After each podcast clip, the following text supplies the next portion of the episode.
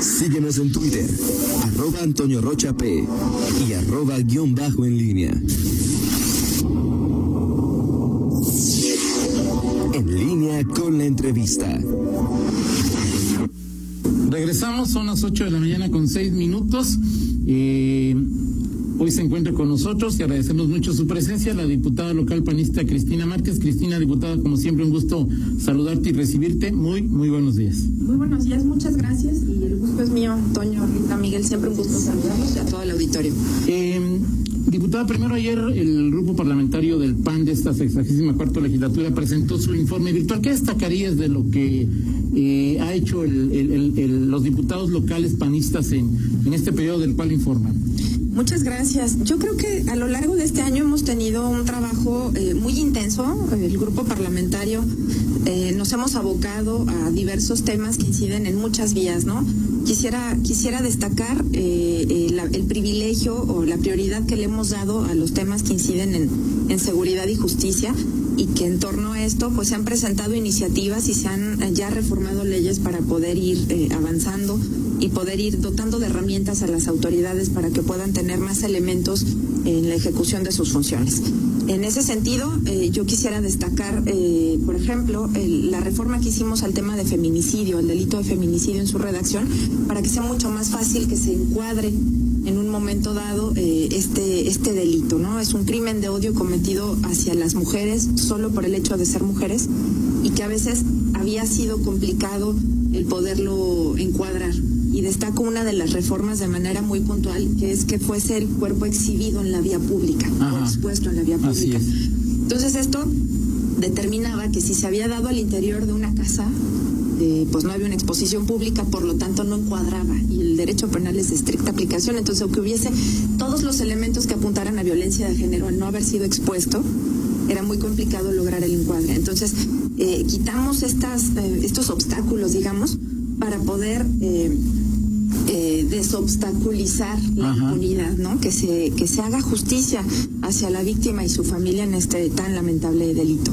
Y vinculado a esto, también acabamos de aprobar en pleno recientemente eh, lo que se refiere a que no prescriban ciertos delitos. Es decir, que por el transcurso del tiempo eh, no se pierda el derecho de presentar la denuncia y de que se pueda perseguir y sancionar al, al, al respectivo culpable.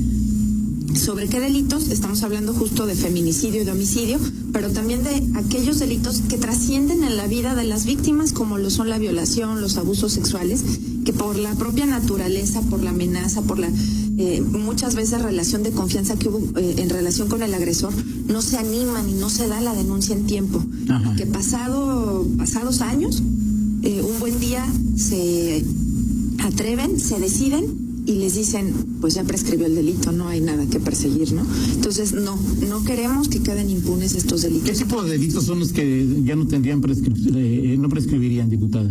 Violación, Ajá. abusos sexuales, feminicidio, homicidio y los que tengan que ver eh, o tengan incidencia con menores de edad, Ok. cuando se cometa sobre menores de edad. En este momento la prescripción más o menos en qué, en cuánto, en cuál, es el, el tiempo promedio en qué. Tiene, tiene una regla que tiene que ver con la pena, eh, con la propia pena del delito de que se trate. Entonces es, es un tiempo igual al de la pena máxima para que pueda prescribir el, el delito. Y bueno, se lo comentaba, sobre todo hay algunos casos en que quizás sean menores y no se atreven o no saben cómo denunciar y dar esta posibilidad. Y la prescripción sería que entonces dicho se puede denunciar habiéndose cometido hace mm, en el pasado, digo, ninguno puede ser retroactivo, ¿no? Pero, así es. o sea, es decir, ¿y esto cuando ya se aprobó y ya está en, en- en- en vigencia diputada? Está aprobado, está hecha la modificación al Código Penal. No, no estoy segura de que ya se haya publicado. Lo más probable es que sí, porque fue ya eh, eh, en las sesiones, eh, hace dos sesiones, si no me equivoco, que lo aprobamos. Entonces debe estarse publicando y entrando en vigencia. Veremos,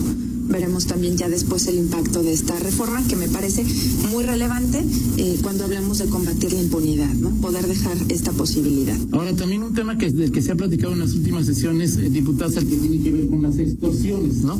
Eh, eh, también estaban buscando hacer una propuesta para llevarla al Congreso Federal, si no recuerdo mal, para modificar otra vez el 19 constitucional, para que se dé prisión preventiva oficiosa a quien, a quien sea denunciado y- por extorsión, ¿no?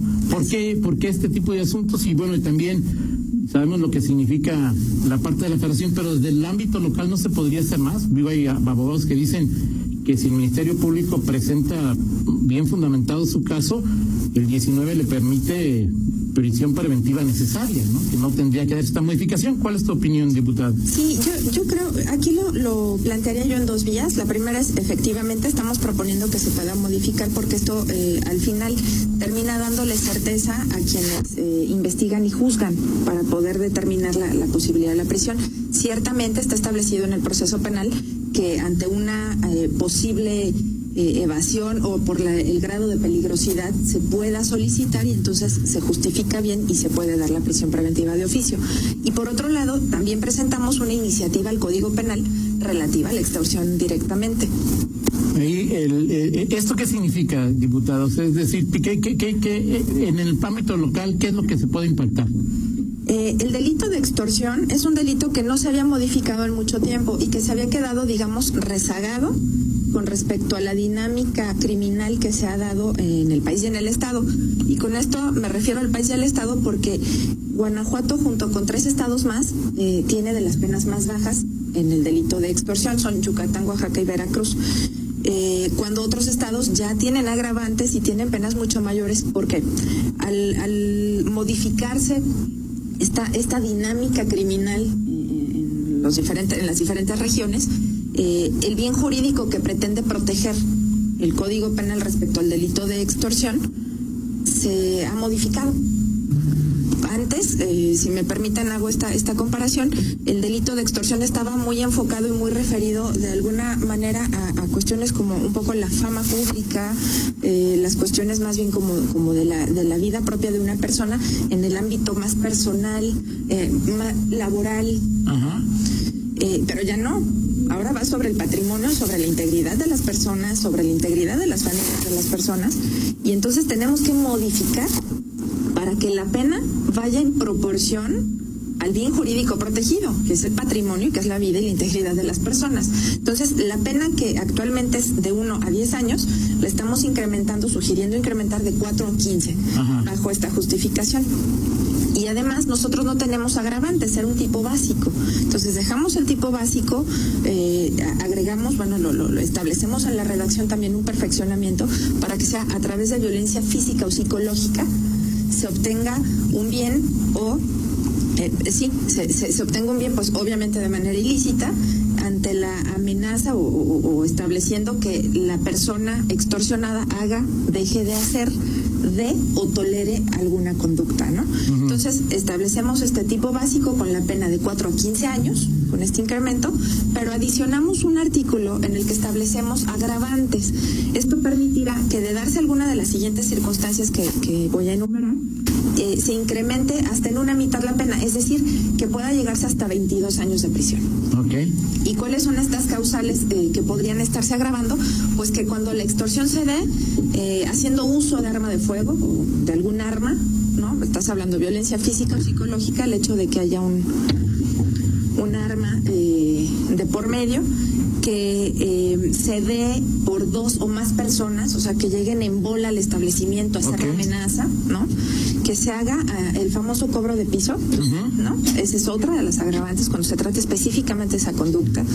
Cuando la extorsión se haga desde un centro de reinserción social, que también es un tema eh, ya muy sistematizado y que tiene su, su grado de, de, pues de gravedad, eh, que se cometa por parte de una persona con la que exista relación de confianza o que la haya existido laboral, sentimental, de parentesco que la víctima sea un menor de edad, un menor de 18 quien está siendo extorsionado, ¿no? Eh, y, ok, y que se ostenten, aquí, hay, aquí vienen tres más, es que se ostenten como eh, miembros de algún grupo criminal, uh -huh. que se ostenten como miembros de alguna corporación de seguridad, procuración de justicia, o eh, eh, que sean servidores públicos. Ahora, entendiendo la bondad que esto significa al, al, al eh, tener más sanciones a un delito que pareciera ser que va creciendo, sobre todo en algunos municipios o zonas de Guanajuato, diputada, pareciera que el problema no era tanto la pena, sino el temor que tienen las personas a denunciar una extorsión. Estas modificaciones legales, que además es lo que, lo que puede hacer el, el Congreso, lo que pueden hacer los diputados, tendrían un impacto podrían, en tu lectura, en lo que le llaman al al principio la exposición de motivos, ayudar a que el delito se redujera o que hubiera la persona afectada presentara más denuncias, diputada Cristina Márquez? Sí, por supuesto. Uno de los objetivos también del derecho penal y del establecimiento de los delitos con las penas que, que, le corresponde a cada uno es inhibitorio por un lado. Entonces apelamos pues a que cumpla con esta función. Por otro lado, a través también de estas reformas se tienen que construir políticas públicas para poder establecer criterios de prevención, criterios de atención. Eh, y eh, finalmente, pues bueno, el, el que sea ejemplar y que además se sancione de manera adecuada eh, respecto a la proporcionalidad de la que hemos platicado con, con lo que se está eh, procurando proteger, pues también.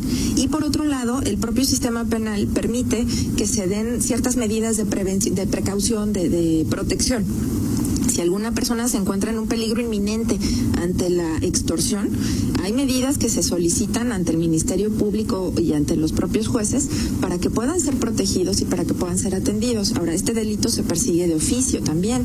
Entonces, que exista la noticia para que se pueda iniciar una, una investigación y se pueda ir encontrando a quienes están eh, haciendo esto, se llegue al enjuiciamiento y a una sanción para eh, evitar la impunidad. Y por otro lado, que sabiendo que existen estas medidas de prevención también dentro de las políticas que tenga que establecer la autoridad, pues se le dé también difusión al número donde puedes hacer denuncias anónimas, eh, que se dé a conocer que existen estas medidas de protección para que la ciudadanía eh, que se ve en un momento dado afectada, pues tenga esa confianza de que no está sola, de que la autoridad le va a acompañar y de que puede haber este, esta, pues esta tranquilidad de que se dé a cabo el proceso y que ellos estén resguardados. Son las 8 con 18, hacemos una pausa. Te dejo, diputada Cristina Márquez, dos temas sobre la mesa. Laura Férez pregunta cuándo van contra las casas de empeño y chatarreros, si ya lo hicieron o quedó en, promesa de, de, de, campaña, eh, de campaña. Y precisamente es bueno, hemos escuchado en los últimos días, yo quiero, tu diputada Cristina Márquez, aspiras a algo más, mantener la curul, alcaldía, cuáles serían tus intenciones para el proceso electoral que ya comenzó y que pronto va a tener candidatos. Una pausa y, nos contestas, por favor. Claro que sí. Regresamos. Regresamos, son las 8 de la mañana con 21 minutos. Seguimos en esta charla con la diputada local panista Cristina Márquez. Te decía, diputada, una pregunta de Raúl Alférez. ¿Cuándo van contra las casas de empeño y chatarreros? Que si se quedó en promesa de campaña, pregunta Raúl. ¿Cómo no? Eh, Raúl, eh, quedó aprobado el año pasado este tema a iniciativa del gobernador y eh, ahorita está en la, en la parte ya eh, de franca implementación por parte de la Secretaría de Finanzas. Se emitieron los lineamientos, se está dando el acompañamiento eh, y se está estableciendo como toda la línea de acción para poder consolidar la implementación y poder ver la funcionalidad de, de estas reformas que se dieron a casas de empeños, chatarras y yonques. O sea, lo que, la reforma ya está vigente, digamos, y la autoridad ya puede eh, aplicar lo que se aprobó en el Congreso local. Así es, que mucho era, primero, pues que no se darían nuevos permisos, sino se contaba con el aparato para poder este eh, contar con los datos de la persona que está llevando los objetos, los artefactos, eh, así como el registro de los propios artefactos, que se puede estar dando la información con cierta regularidad a las instancias como la, Secretaría de Finanzas y la propia Fiscalía General. Eh, y por el otro lado, pues que, que, se pueda dar esta certeza y esta seguridad tanto al ciudadano, a la persona que hace uso del servicio que prestan estos establecimientos, como a quienes laboran o, son dueños de establecimientos de este tipo, de que la procedencia de los objetos que ahí eh, se están manejando, pues son de procedencia lícita, que efectivamente son los, los dueños del teléfono, de las joyas, este, la, cuestión de las eh, autopartes y todo esto, pues que no, no, no tengan una proveniencia no, no, lícita. Eh, diputada, y además de lo que ya se informó eh, y de lo que nos has platicado de la extorsión y lo que se está trabajando, eh, bueno, platicamos en el corte de que a nivel federal se modificó el 19 constitucional para ampliar el catálogo de quienes podrían ir a prisión preventiva de oficio la realidad es que el problema de los asesinatos eh, dolosos que se pretendía combatir a través de esta modificación no, eh, no ha dado resultados, al menos en la estadística. Y hay una frase que dice, eh, la realidad tutela el derecho, no el derecho a la realidad. Es en esta realidad cambiante cuáles son eh, eh, los temas, este, sobre todo en el tema de seguridad, en el tema de, la comisión que presides, diputada, que se van a analizar a lo largo de este periodo y de este último año del quehacer de la, de la legislatura 64, diputada. ¿Cómo no? Pues yo creo que por parte de la Comisión de Justicia, que es la que presido, eh, seguir poniendo atención a las cuestiones al Código Penal para ver que primero tengamos los delitos adecuados, eh, con penas proporcionales al bien jurídico tutelado, que podamos estar estableciendo desde, eh, desde este las herramientas y los elementos que permitan a las autoridades ejercer sus funciones, que permitan un adecuado encuadre, que permitan una adecuada investigación, que pueda ser sujeto a al, juicio respectivo para que se llegue a una sanción que además sea ejemplar, sea adecuada al daño que se ha causado. Por otro lado, que se cumpla eh, primero con el, eh, algo sumamente importante que tiene que ver también con, con, algo de lo que informamos este año y que es el tema de la atención a víctimas, que se cumpla con la reparación, que se cumpla con la atención, con la eh, restitución de los derechos de quienes han sido víctimas o ofendidos de delitos. Creo que esto es muy, muy importante y que vamos a ver cómo ya en este marcos, pues las, los encargados de su aplicación vayan eh, haciendo las acciones debidas para que podamos ver eh, el, el efecto, el impacto, el beneficio, que es lo que siempre buscamos. Eh, en, torno a esto, pues esperamos también ver si es necesario eh, posteriormente seguir haciendo algunos ajustes para que sea, eh, nos lo comentaban hace, hace un momento, el principio de taxatividad, que sea adecuado, que sea el, derecho penal es de estricta aplicación y que no tengamos alguna lagunita que, que haga que se vaya quedando fuera. Y entonces, uno de nuestros objetivos, pues es que estos elementos que dotemos a las autoridades eviten la impunidad, ¿no? O sea, herramientas contra la impunidad. Eh, y por otro lado, pues seguir trabajando desde, desde el resto de las comisiones, también todos los diputados eh, del PAN, con estos otros temas que tienen que ver eh, en el entorno de la prevención, en el entorno de la seguridad pública, tal cual, como con estas, las, las dos iniciativas últimas que se presentaron durante el año, en el, en el último periodo ordinario, relativas a la ley del servicio policial de carrera con el que lo que se busca es tener elementos policiales más preparados, mejor preparados, eh, con, prestaciones adecuadas, ¿no? Dignificar la carrera policial, darles los mejores elementos para que sean cada vez más profesionales y den el servicio pues con la calidad y con la presteza que se requiere eh, para la ciudadanía guanajuatense. Y la otra que eh, también es, es un tema muy importante pues es la que regula la seguridad privada. Estas iniciativas se, se, analizan al interior de la Comisión de Seguridad que, preside mi compañero Rolando Alcántar y que son parte también de, eh, pues de la prioridad y la ocupación que hemos tenido nosotros respecto al tema de dotar de mejores herramientas a las autoridades para cumplir con las funciones en beneficio de la sociedad guanajuatense. Ahora, finalmente, eh, diputada Cristina Márquez, estamos en época de que algunos eh, actores políticos, actrices políticas dicen, pues ya me gustaría ¿Qué te gustaría para el 21, diputada Cristina Martínez? ¿Quieres ser alcaldesa o tú no tienes esa intención por el momento o sí?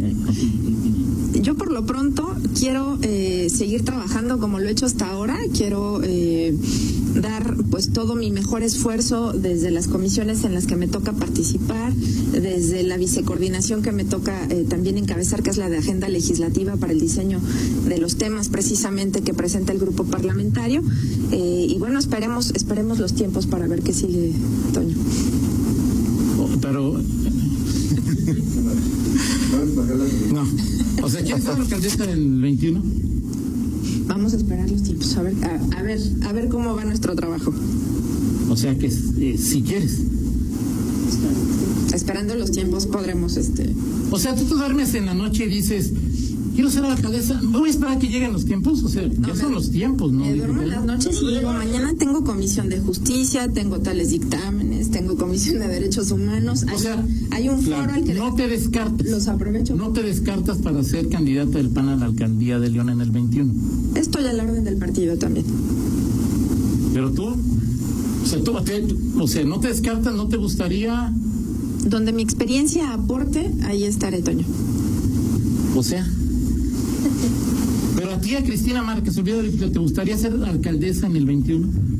o la prioridad, ya no se puede elegir, ¿verdad? Sí, sí, porque tiene derecho a cuatro. Ah, ok. y, y presentó carta. Estás apenas, este... Este, mi primer. Lo primero, te quedan todavía este y tres más. Ok. Así es. Pueden ser 12 años.